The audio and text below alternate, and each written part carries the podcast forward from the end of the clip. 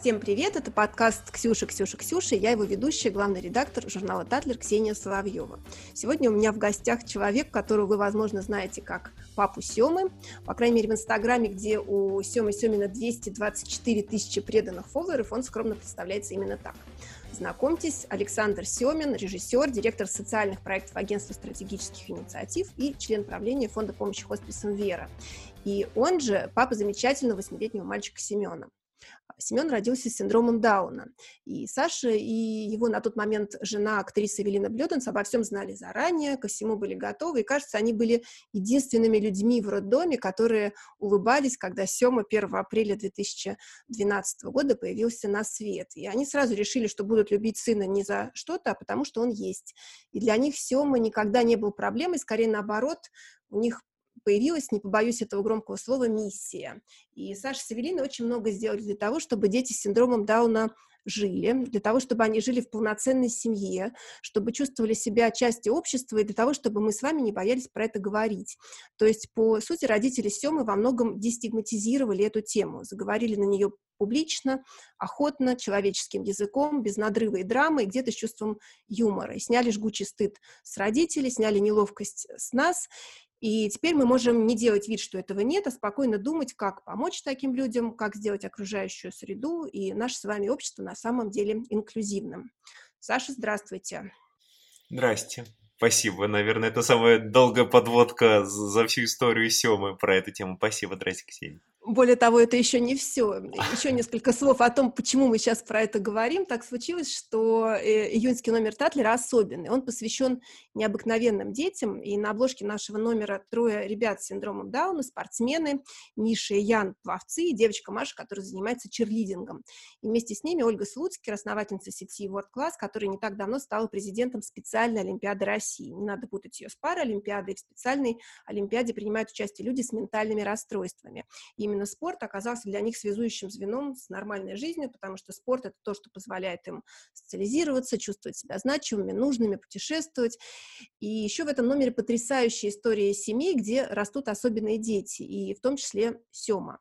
Я, пользуясь случаем, хочу поблагодарить всех родителей за искренность, за соучастие, за бесстрашие, за то, что согласились говорить со страниц журнала, который вроде бы весь из себя глянцевый и праздничный, но на самом деле он в первую очередь про живых людей. И нам в эпоху пандемии, неопределенности, не хотелось множить страхи, а хотелось поговорить не про то, как мы будем жить, путешествовать, есть и работать в будущем, а про людей, которые с нами рядом здесь и сейчас, и которым мы очень нужны. Саш, итак, мы добрались до первого вопроса. Я слышала, что вам в Инстаграм, прямо в Директ, очень часто пишут родители, которые не знают, что делать. И иногда они пишут еще до того, как ребенок появился на свет, когда им сообщили диагноз. Иногда пишут из роддома, потому что врач смотрит на них э, в ожидании и спрашивает, ну, что будете делать, оформляем отказ. И можете ли рассказать о таких случаях о том, какие слова вам удается найти, чтобы родителей поддержать и уберечь их от непоправимых решений? Спасибо вообще еще раз за э, преамбулы и вопрос. И прежде чем на него ответить, я хочу сказать, что как же мне нравится, что происходит в последнее время с Татлером, честно. А вот то, что, где э, можно говорить про слом э, стереотипов и разрыв шаблона, это, конечно, вот про это, реально, это очень здорово. Признаться, я был поначалу очень удивлен, что вообще э, есть такая повестка в Татлере, но вспомнив, э, что вы сделали с Ньют и с Поречием и так далее, я понимаю, что все это продолжение одной большой человеческой истории. Спасибо. Спасибо. А, по, а, по Инстаграму. Ну, тут надо понимать, что никакого такого специального, специальной миссии никто себе не формулировал. По Франклу смысл сам, себя, сам тебя находит. Вопрос, как ты просто в этот момент а, отреагируешь. Ты либо берешься за это, либо ты а ты всегда знаешь, что он тебя нашел. Либо ты закрываешь на это глаза, потому что, ну, потому что тебе страшно или э, неловко. С Инстаграмом и с родителями произошла такая же история. Мы начали Инстаграм делать не потому, что он должен был выполнять какую-то супер социальную миссию, что точно не заниматься никакой, никаким сопровождением. Он был такой терапевтический, ну, причем терапевтический с точки зрения, наверное, а, Ну, это в широком смысле этого слова. А, нам хотелось, чтобы мы показали, как это все происходит, и сами, на это, и сами это фиксировали. Больше ничего. Вот он живет, развивается в семье, и что за этим стоит. Но оказалось, что он действительно стал такой ролевой моделью и образцом, который потом превратилась в методичку.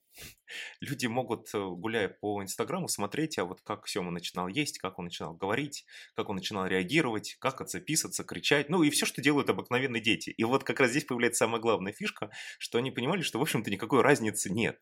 Инстаграм ничем не отличается, у него нет никакой э, специальной Э, специальный, а, а, а, специального отличия. И э, многие родители стали писать не сразу, вот, пожалуйста, помогите, у нас такой ребенок появился, а достаточно витиевато, пытаясь выйти на какой-то, на самом деле, просто разговор. Разговаривать-то не с кем.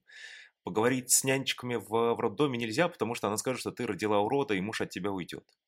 А, поговорить с врачом нельзя, потому что они вообще не умеют себя в этой, э, не умели тогда себя в этой ситуации вести, и в лучшем случае ты обойдешься страхом в глазах, как было у нас. В худшем тебе скажут, будете ли писать отказную.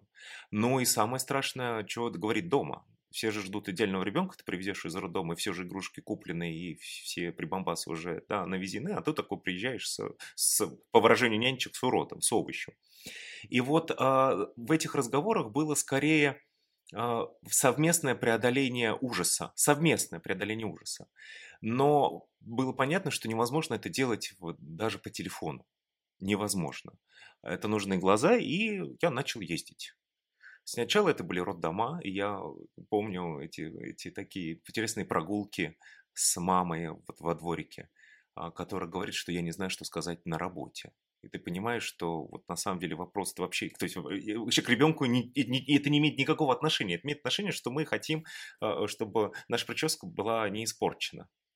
А, и потом были истории, когда молодые родители, вот это очень важно, это к вопросу о тоже привычном представлении, в нем есть справедливость определенная, да, что это, а, что дети такие рождаются у взрослых женщин или у взрослых пар. А вот нет, первая моя э, пара, с которой я, ну, можно сказать, поработал, поговорил, это были ребята, которым было по 19 лет. И им а, синдром поставили на где-то седьмом-восьмом месяце, и там, понятно, уже ни о каких, слава богу, не идет вещах. И вот мы с ними начали разговаривать, и, ну, с молодыми, наверное, попроще в этом смысле, они уже другие. Они э, просто боятся физически, они не боятся ментально, у них нет Советского Союза в голове, они просто, ну, реально не понимают, что делать. И вот и потихонечку-потихонечку, и так получилось, что все эти, все эти, все этих родителей, все эти пары мы начали вести. Вести это значит какое-то время с ними периодически поддерживать отношения, смотреть, как э, дети развиваются, советовать то, чего я знал тогда на тот момент, потому что здесь надо понимать, что мы знаем ровно, э, знаем ровно столько, сколько лет Семе. Вот э, я жду с интересом, конечно же, не без страха, там, период полового созревания, но вспоминая, как он проходил у меня, я, честно не говоря, не очень понимаю, где здесь какая нужна особенность. Я думаю, что это вообще вопрос просто человека, его, его каких-то вот других качеств, а не... Хотя допускаю, что будут сюрпризы, но когда ты понимаешь, что все, что люди и медики, в том числе и педагоги, знают о а, детей с синдромом Дауна, это все советская школа, которая изучала таких детей вне семьи. И вот здесь возникает принципиальный момент. Все, что знает наука наша, она знает по детям, которые воспитывались в интернате, в детских домах. А, но не надо быть каким-то специалистом, чтобы не понять, что поместив в закрытое казенное учреждение любого человека, любого ребенка, у него будут сильно другие показатели. И когда ты понимаешь, что у тебя есть другой опыт, он не научный, он просто семейно-родительский и с любовью, оказывается, что и говорить-то можно чуть-чуть э, попозже, чем обычные дети. И тут же появляются обычные дети, которые говорят еще позже. Оказывается, что никакого не существует соревнования в кто когда пошел. Начал переворачиваться, потому что все сразу понимают, господи, а вот я тоже пошел позже, или я пошла раньше. Потому что э, снимается вот это вот, э, снимается казенное представление о таких детях. И пока на сегодняшний момент такой серьезной научной базы еще нет. Ну, просто физически мы, мы еще не так много принимаем этих детей, да, да, успели принять. А пока такой научной базы с точки зрения воспитания в семье э, нет, вот приходится быть ролевой моделью. Это очень любопытная была история. А, в том районе, где я живу, в Москве, а, есть Центр социальной защиты населения, и мы как с ним встречались, и мы собирали там всех мам и родителей, особенных детей. Ну, типа, мы соседи свои по хромосоме, давайте дружить, общаться, и расскажем, расскажем вам какие-нибудь лайфхаки, как вот чего у нас. И так интересно, со мной говорит специалист, и говорит, знаете, а последние пять лет это я вот очень люблю, потому что примерно столько же э, длится вся вот история с Семой. Там, ну, 8 лет, но все равно такая осознанная 5. Последние 5 лет что-то очень много стало появляться таких детей у нас. Прям, так, прям очень много появляться. Может, с экологией что-то. И когда ты понимаешь, что, конечно, это не вопрос экологии, а вообще удивительность и странность этого синдрома в том, что это примерно всегда одинаковое количество детей, это 800-950 а, на один ребенок на 800-950 а, рождений. И вот эта цифра не меняется. Она может чуть-чуть менять, но она не меняется. И ты понимаешь, что, говоришь, дорогой специалист, это не детей таких стало больше появляться. Это не потому, что мы стали заниматься каким-то другим, другим образом жизни, а, а потому что их начали брать, их начали оставлять, их начали любить. И вот это, наверное, лучшее подтверждение того, что, что происходит. Я думаю, что и таких запросов, как были раньше в Инстаграме, сейчас становится меньше, потому что уже слишком много есть опыта не только нашего, но и соседского. Да, а, хотя до сих пор нам часто говорят, что если рождается такой ребеночек, то маме а, в палату нормальные врачи, специалисты или подруги дают сразу Инстаграм, и говорят, на вот, смотри, что тебя ждет. И Сема, по-моему, там отлично справляется с этим. Э, Саш, насколько я знаю, в скандинавских странах нулевая статистика отказов по таким детям. Это фантастика. И в Америке, а, опять-таки, если я, если я права, стоит очередь, очередь за такими. Очередь. Что, очередь, что да, все-таки да, сейчас очередь. в России формально? Есть ли какие-то цифры? А, последний раз мы это обсуждали с коллегами а, из фондов. Где-то процентов на 30 нам удалось совместной работы снизить этот показатель. 8 лет назад это было 85% э, детей, которые оставлялись, от которых отказывались. 85%. Тогда мы, конечно, были как, как, каким-то первобытным обществом. А сейчас это процентов 30 меньше. Да и даже проблема в том, что это, знаете, как с домашним насилием, простите за такое сравнение, но оно очень здесь корректно. У нас Почему очень много не делается? Потому что мы не знаем, как это считать, у нас нет этой статистики. Вообще ее, ее нет. Ее нет, тогда не было, сейчас я тоже о ней не слышу, никто не понимает, как ее, как ее осуществлять. А, но думаю, что в значительной степени мы это количество детей, которых оставляют, сократили. Во многом, наверное, благодаря тому, что в принципе это перестало быть а, супер табуированной темой. Ну, правда ну, как минимум, уже там, в некотором смысле даже были периоды, когда это уже стало попсой. Но вот расскажу историю про то, что какого-нибудь ребеночка не пустили на аттракционы, но я вот уже там, условно, будучи главным редактором, понял, что это уже, ну, ну как бы окей. Это уже не интересно, это уже интересно. Это хорошо. То есть, таким образом создается этическая норма какая-то, которая же регулируется самостоятельно друг с другом, людьми, обществом. Она не должна регулироваться каким-то там лидером социального сектора, который говорит, или, или звездой, моделью, да, которая, которая говорит, эй, посмотрите, как вы плохо поступаете поступаете. А, думаю, что сильно меньше. Надеюсь, что будет еще. Но мне кажется, считать надо не только этих детей. Тут надо говорить про то, что вообще, если рождается другой, а, почему он должен сразу отправляться э, в детский дом? И в этом смысле, к сожалению, к сожалению, у синдрома есть серьезный конкурент в этом. Да? Это дети с ДЦП. Это дети, которые уже в перинатальном периоде уже имеют серьезное отклонение, ну и так далее, и так далее. А, да, аути, аутисты. Вот тема, которая, мне кажется, в России пока еще не, к сожалению, не, не так распахана, как, кстати говоря, синдром. А, Саш, еще лет 30 э, назад родители особенных детей жаловались, что им невозможно выйти с ребенком погулять. Даже на игровую площадку они приходили под покровом ночи. Это, конечно, было стыдно, и слово «да» он был ругательством. Никто даже не потрудился узнать о том, что это на самом деле уважаемый ученый, который впервые описал этот синдром, и никто ничего не понимал про эту хромосому, и было мнение, что да, дети такие рождаются в семьях алкоголиков, наркоманов и так далее. На самом деле а, такой ребенок родился в семье, например, а, Татьяны Юмашевой, дочери Бориса Николаевича Ельцина а, и она рассказывает о своей истории. Вот как сегодня все-таки мракобесие стало меньше в России, и от чего это зависит? Вообще степень принятия этой проблемы обществом? Отличается ли это в ситуации в Москве и в регионах? Зависит ли это от социального какого-то уровня, от уровня достатка. Возможно, Ксения, сейчас будет ответ не очень популярный, но зато он очень честный, искренний. А, и во многом, когда ты когда легализуешь какую-то тему, в ней, в этой теме очень быстро появляются фанатики. Вот такая же история произошла и с синдромом Дауна, и с родительским сообществом, потому что у нас, к сожалению, очень сложно вот находить этот баланс, но как только стало появляться большее количество детей с особенными, э, родителей с особенными детьми, сразу появляются какие-то фанатичные защитники именно синдрома, фанатичные защитники именно там э, какого-то отклонения. И уже дальше получается, что обычный человек становится вне нормы для них. И этот вопрос о слове «даун», потому что я всячески э, ругался и пытался как-то усмирить э, вот родительское сообщество, которое сразу налетало просто с ненавистью на, на людей, блогеров, рэперов, которые так, говорят слово «даун» в каком-нибудь там, а, в каком-нибудь там, на самом деле, абсолютно обывательском, фольклорном ключе. Это уже не, там нет никакого, нет никакой, никакой, никакой, э, э, никакого намерения. И вот, э, на мой взгляд, э, на мой взгляд, вот когда прекратится а, гонение на людей, которые просто от, от, от, от своего культурного опыта, от незнания, даже не хочу говорить от невежества, просто, ну, они, они безвредны в этом. Вот когда перестанут э, быть гонения на таких людей, которые просто ошибаются, в конце концов, мы можем сказать слово «идиот», да, и там, да, это, между прочим, тоже обидит какое-то количество людей, у которых есть дети идиоты, люди идиоты.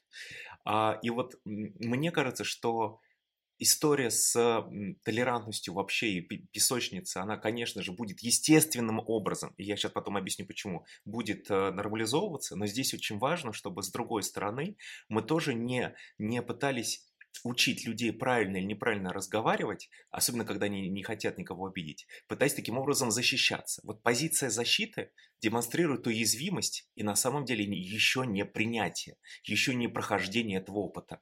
Человек, родитель, который э, абсолютно все принял, он улыбнется рэперу, который пошутит про Дауна.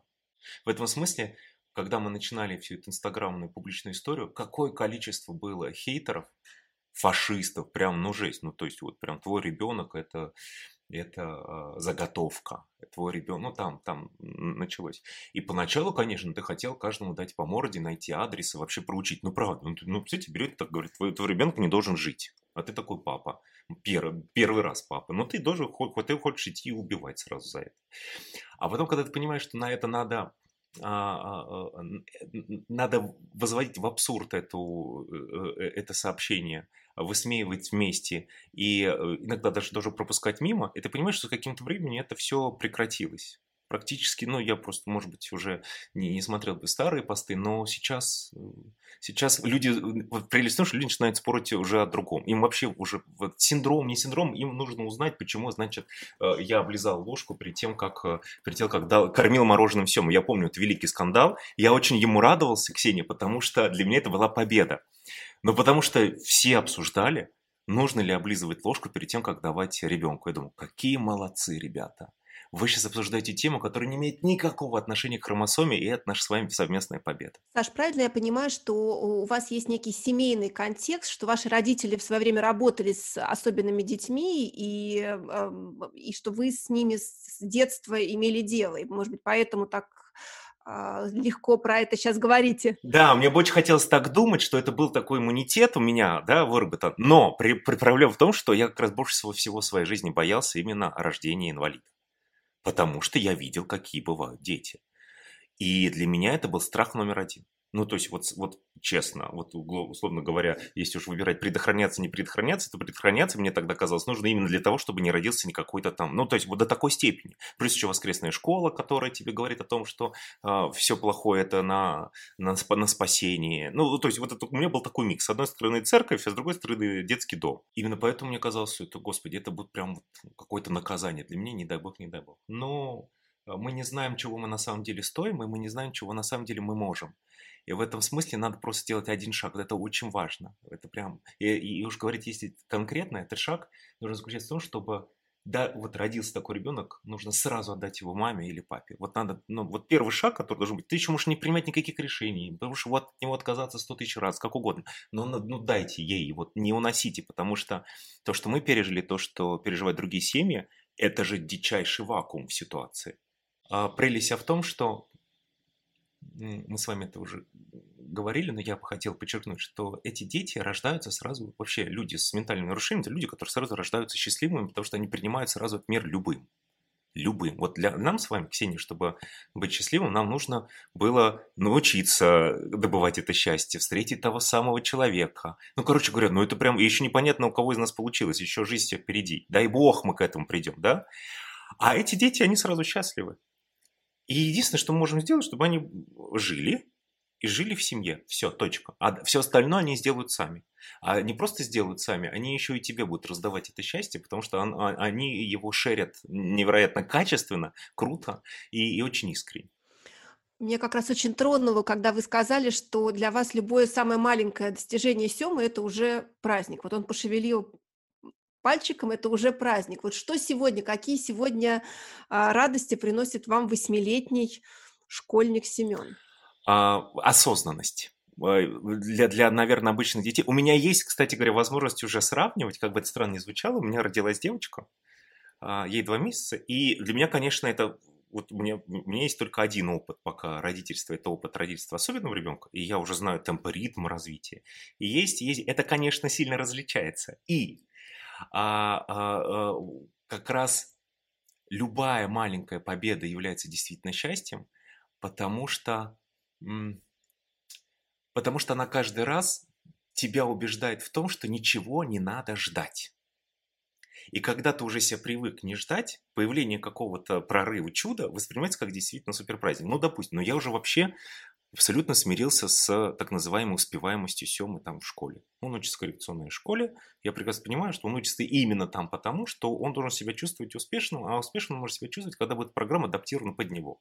Ну вот если он выучит таблицу умножения только к 11 классу, но он будет зато кайфовать в 11 классе от того, что он ее знает, а не мучиться на протяжении всего обучения, что все знают, а он нет. И он не, себе не может объяснить, почему. Вроде старается, вроде, да. И вот, э, и я как-то уже на эту тему, честно говоря, не очень э, э, переживаю, но вдруг, я даже об этом говорил в Инстаграме, вдруг он оговорился неправильно, внимание, неправильно, а, просклони, прос, просклонив а, а, э, глагол. И поправил сам себя. Вот, наверное, в обычной жизни мы бы даже с вами на эту тему не обратили внимания. Но это настолько... Но ребенок, который сам себя поправляет а, с ментальным нарушением, он осознал, что он сказал, внимание, даже ни слова неправильно сказал, табуретка вместо подушки. Он неправильно окончание поставил, и он сам себя поправляет. И делает это по зуму, разговаривая в, в дистанционном обучении с учителем. Ну все, тут как бы вот все сложилось. И для меня это была, конечно, невероятная радость. Либо когда мы с ним впервые в жизни поговорить по телефону. Ну ты же как, когда маленький, ты понимаешь, что ну дай трубочку, ла-ла-ла, бе-бе-бе, вот помекает, ну типа поговорили. Ну, понимаете, да, вот чуть-чуть, вот, у меня уже к нему такое отношение, я принимаю все и не очень много жду. А вот первый раз я помню, я, я сразу побежал к нему, я все бросил и к нему побежал. Он мне ответил. И мы начали с ним разговаривать по телефону. И для меня был новый совершенно опыт. И, конечно, видите, у кого-нибудь осталось в жизни, э, в памяти счастье по поводу первого разговора с ребенком по телефону. Не знаю, я такого не слышал. У меня да. Вот для меня это прям, вот я вспомню его до секунды. Это было круто. А, Саш, про а, особенных людей говорят еще и то, что они не понимают шуток, у них нет, э, они не понимают иронии, и это такая спасительная реакция, потому что они не обижаются а от чего они способны испытывать э, эмоции? Что э, э, Семена самого радует? Вот то, что он проспряг, проспрягал правильно глагол, ну, он Наверное, вряд ли это. Не, он, нет, он, он, кстати, видите, это он вообще очень спокойно, то есть он на автомате. Я расскажу про иронию. Как бы считается, и, наверное, действительно правда, что в чем уязвимость э, этих детей, людей, в том, что они, наверное, я буду современным языком говорить, они, наверное, троллинг очень тяжело воспринимают, они могут купить его за чистую монету. Но я вам скажу, что Сема, когда рос, первое, на что я обращаю внимание, на то, что он считывает шутку считывает юмор, он может тебе... А, главная особенность детей с синдромом Дауна – это возможность, это способность подражать. Все специалисты вам это скажут. То есть вот если говорить про самые лучшие, лучших подражателей, это, это а, дети с синдромом Дауна. Да, это их вот, на этом строится вся методика образовательная, воспитательная. Подражать, подражать. В этом смысле тут очень большой спрос к родителю, потому что я э, курил в тот момент. Ну, слушайте, Сема уже, как, то есть он моментально это схватывает, все повадки, привычки, да, и это, это, это, это, это прям реально очень, очень, очень ярко у них проявляется. И, а когда ты умеешь подражать, значит, ты можешь, значит, у тебя есть какое-то же понимание юмора, потому что подражание, подражание это же все равно интерпретация тебя, в таком искусственном повторении тебя. И он вначале очень хорошо реагировал на шутки, и, честно говоря, мы даже не очень понимали, как такое возможно. Оказалось, что, в общем-то, вот шутка, ирония – это то, что они воспринимают, они могут это улыбаться, они могут это считывать. А вот, наверное, когда, как, вот, вот, условно, если кто-то в коллективе а, оскорбит, но скрыто оскорбит, и все посмеются, да, поймут, вот это считают интенцию. Наверное, интенция речевая, наверное, для них это невозможность, да, вот понимать. А, вот его оскорбили приятным словом, в кавычках, а он на это слово реагирует как, как спасибо. Переживают здесь в этот момент именно взрослые, потому что они понимают скрытое значение, и им становится страшно, несправедливо за ребенка. Но если отнестись к этому еще более профессионально, ты должен понимать, что ему все равно окей. Ему все равно нормально. Это вот уже скорее ваши отношения с обществом. Да, и вот поэтому еще раз, указательный палец на площадке. Если ты не стесняешься, если не стыдишься, не боишься, ты понимаешь, что он все равно счастлив. А ты не, не, даже, не должен быть зависим от этих указательных пальцев. Поэтому с иронией все у них нормально да, а вот с, с интенциями, наверное, посложнее. И надо не забывать, что люди, которые умеют очень хорошо подражать, все-таки, мне кажется, не без, не без чувства, чувства юмора растут. А, Саш, вы упомянули, что э, Сема учится в коррекционной школе. Насколько я понимаю, консенсуса в этом вопросе между родителями нет. И кто-то говорит о том о важности инклюзивного образования, о том, что должны быть школы, где, например, а, физкультура, рисование, музыка вместе, а, скажем, какие-то более сложные предметы учатся отдельно. Вот как, какова все-таки ваша позиция в этом вопросе? Мы как дикари, а все равно в теме инвалидов, принятия, да, мы, мы все равно еще дикари, но ну, в конце концов. Понятно, что у нас их не было 70 лет, а сейчас вот они все тут появились, мы их увидели, и мы сразу тут стали специалистами. Сразу очень хочется легализовать все вот эти вот большие понятия, главным образом не до конца в них разобравшись. Слово э, инклюзивность или инклю, инклюзивное образование очень часто воспринимается неправильно, э, потому что истинно настоящая э, суть инклюзивного процесса заключается в культурной и общественной интеграции э, детей. Точка. А, я был в Шальве, это самый крупный, крутой центр а, в Иерусалиме для а, детей с синдромом Дауна, Шалва. Ну, это Мекка. Простите за это странно, я сейчас был, да, в Израиле Мекка, хорошо, ну, да, да, да, ну, меня поняли, простите, кого обидел. Ну, это просто, ну, вот эта образцовая модель всего туда, ну, вообще они к детям относятся э, и, и, иначе. И, ну что, я тоже, ну вот, ну покажите, ничего подобного. Образовательная программа всегда адаптирована. А все, что касается культурных мероприятий, все, что касается общественной жизни, ради бога, все вместе. Условно говоря, говоря столовая вместе, да, а учиться отдельно.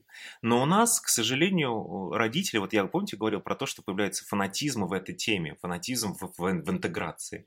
Очень часто хотят, нет, я хочу, чтобы он учился среди обычных детей, потому что он тоже должен быть как все.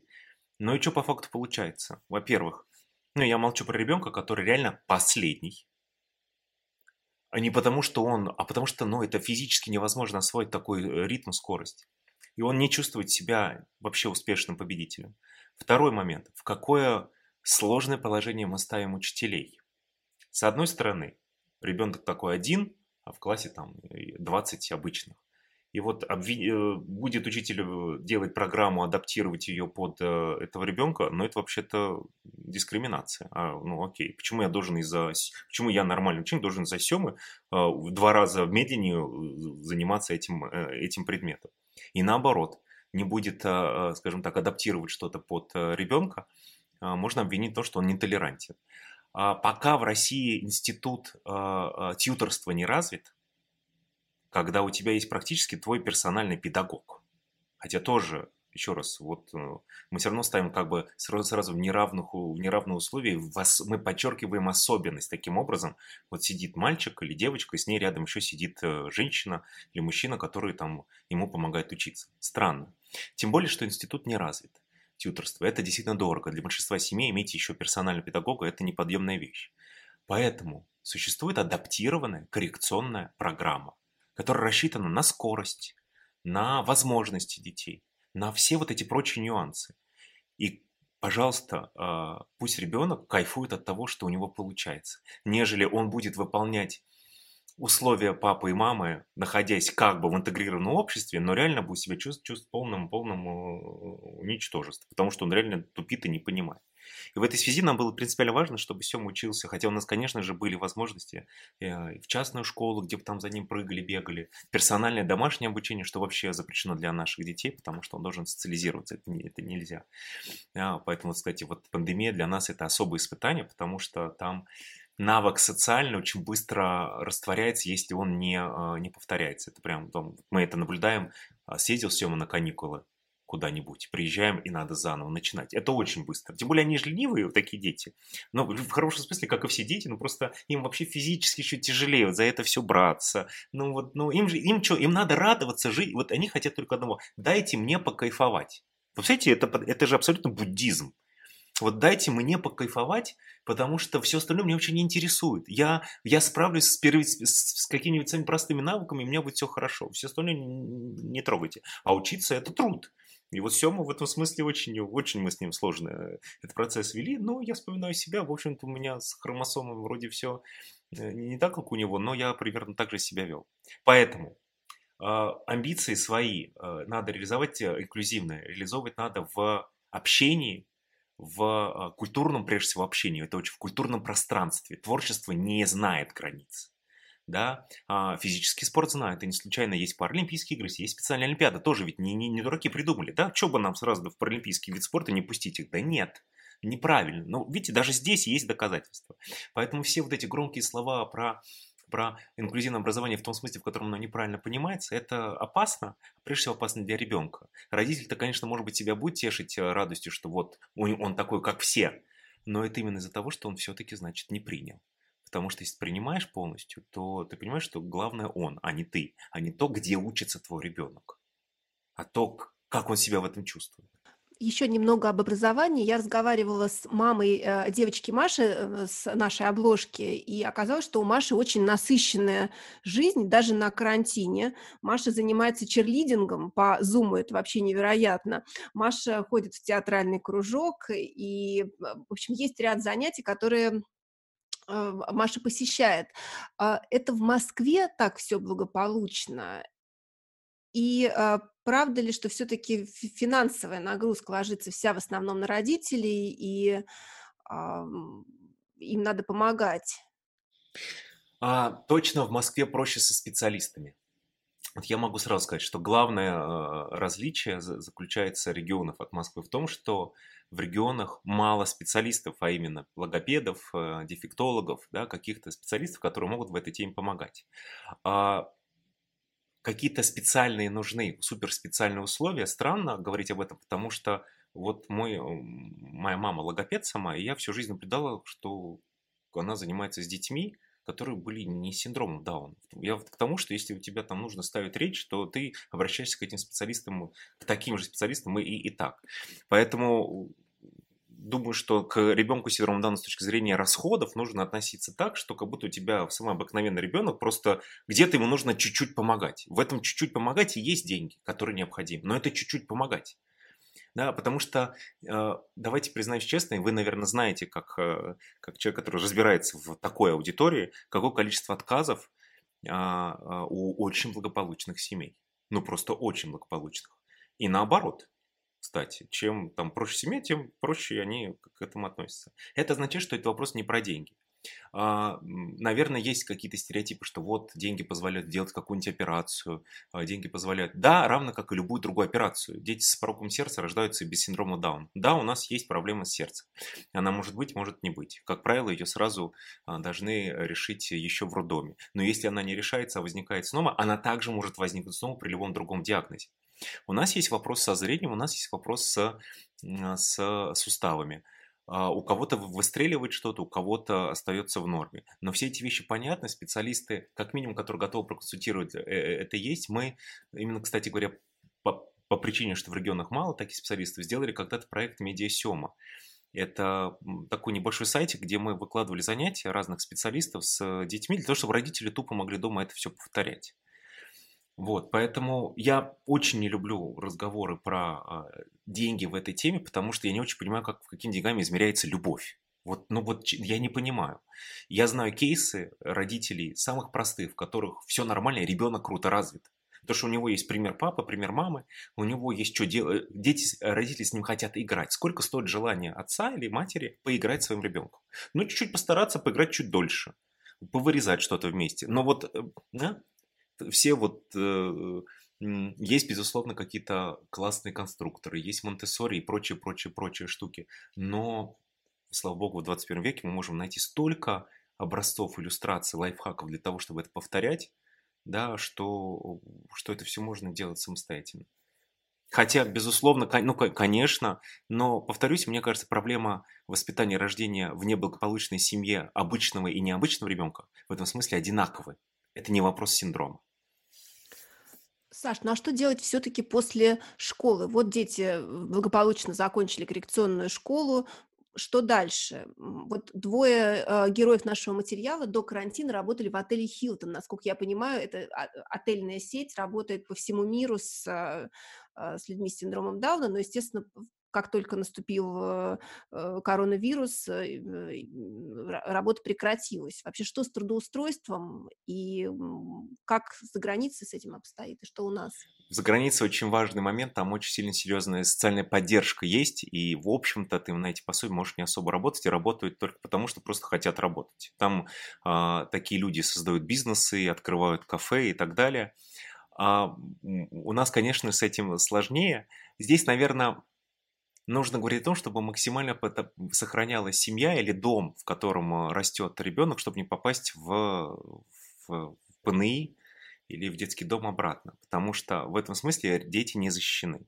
То есть главная сейчас угроза, на мой взгляд, не сколько в трудоустройстве, честно, потому что даже коррекционная школа дает потом какой-то навык, образование, да, это выполнение простых физических действий, простых физических действий. То есть это какая-то очень понятная ремесленническая профессия. Вот. А, хотя, как оказалось, шить маски может стать самым главным бизнесом в мире. И вот, понимаете, да, вот опять же, вот это вот к вопросу. Вот, ну, вот, да, вот, кстати, мы с вами встречаемся, мы с вами выпускники одного класса. Если бы раньше можно было сказать, вот у меня, я, значит, главный редактор Татлера, я говорю, а у меня там, я не знаю, я, у меня свое туристическое агентство. И а рядом с нами был бы наш одноклассник, говорит, а я вообще э, пошивочную масочную делаю. И мы такие, ну, понятно, не, успе, не, не удалось, не получилось из него. Мы же вот туристическое агентство. А?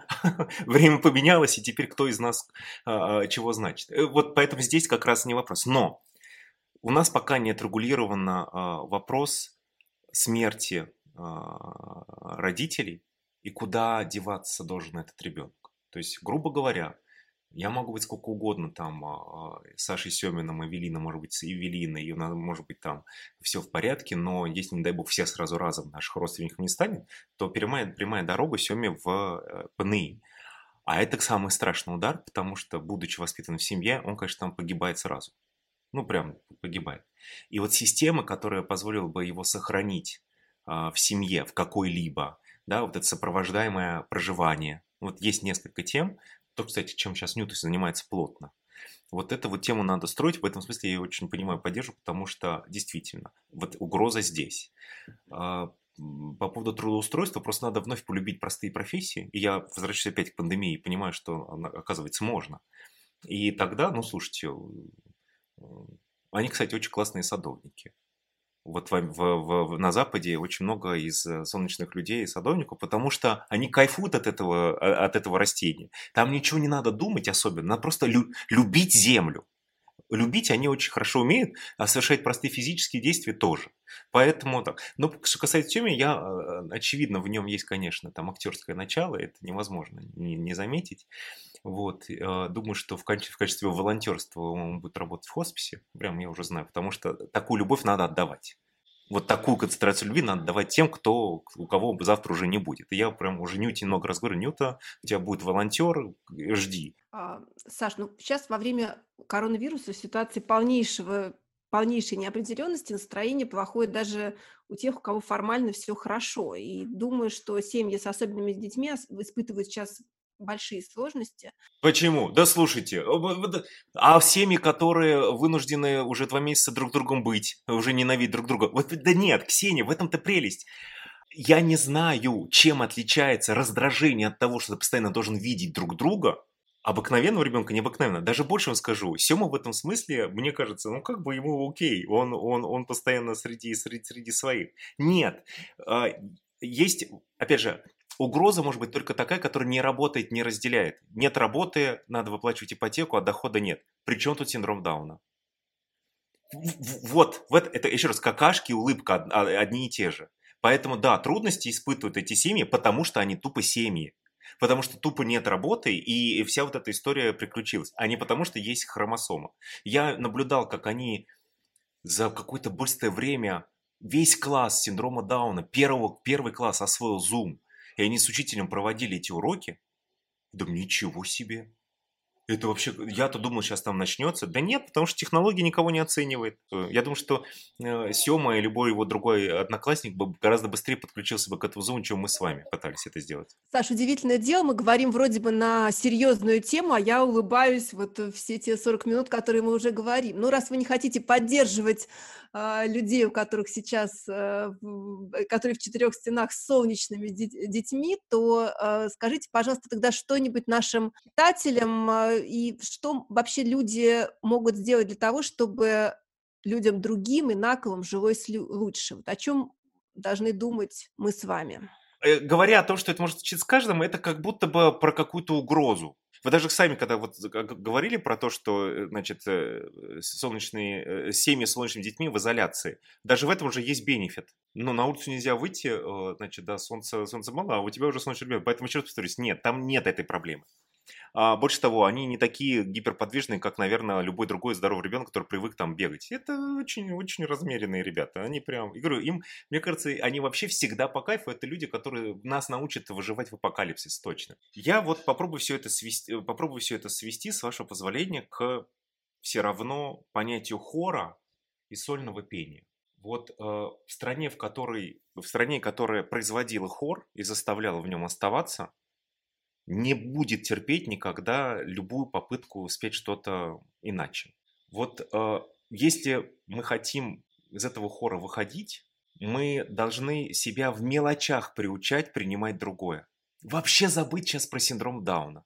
Забыть про геев, лесбиянок, синдром Дауна. Я специально ставлю в один ряд, потому что, по большому счету, это все одно и то же с точки зрения нашего представления. Здесь надо себя приучать к мелочам, что что-то может отличаться.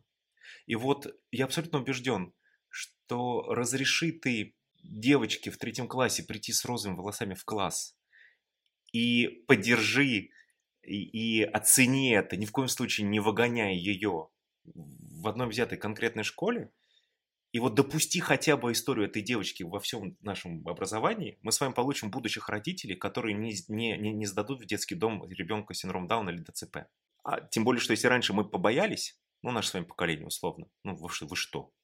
То сейчас как раз эти ребята абсолютно к этому готовы. Поэтому я делаю очень большую ставку на нынешнее поколение, потому что они про все другое. И э, главное теперь государству этого не мешать. Вот, например, школы показывают, что он пока мешает. Она пришла там как-то самоутвердиться, реализоваться и нормально да, а, а ей сказали, все, она из-за этого, она, она, она значит, э, проф непригодна. Поэтому в мелочах, вообще тренировать себя, принимать другое в мелочах. И не думать ни о каких синдромах, вообще невозможно хотеть изменить отношение к, к людям с синдромом Дауна. Надо поменять отношение к волосам, и тогда все будет окей. Давайте мы сейчас публично запустим. Видите, Татлер запускает кампанию помощи, внимание, помощи семьям в изоляции с детьми с синдромом Дауна. Чего? А, а нашим детям как же? Вот она, вот она где, где, где появляется. Поэтому в мелочах Просто вот, может быть, в следующий раз, когда выйдет новый iPhone, не стремиться его себе сразу же купить, потому что нужно, чтобы было как у всех. Я очень сейчас грубо говорю. Ну вот, может быть, даже вот где-то здесь себя таким образом... Делать в зуме разные заставки. Вот, вот тупой дурацкий лайфхак. И, и, и, и учиться тому, что у многих может быть иначе. А как правило, иначе если его полюбить, это становится больше. Вот если полюбить любую дру- друговость, это становится еще больше. И действительно, когда ты полюбил а, то, что он будет развиваться так, как он хочет, любой его ответ на твой телефонный звонок будет восприниматься как просто невероятным прорывом. Класс. Ты себе просто э, сразу готовишь очень счастливую жизнь. Саша, огромное спасибо за этот разговор. И я убеждена, что обязаны глянца на такие темы говорить. И только вместе мы можем сделать так, чтобы не было границ между нами, потому что мы очень часто их сами создаем. Вот. И еще э, я сделала такой вывод, что ни родителям специальных детей, ни самим детям не нужна наша жалость, а им нужно наше принятие, наше внимание, наше время, им нужны мы. И самоирония наша, вот это очень, самоирония еще нужна. Они ждут, чтобы мы вместе улыбнулись над ними же, над самими собой. Саш, спасибо вам огромное, вот, и будем вместе. Спасибо вам большое, спасибо. Спасибо.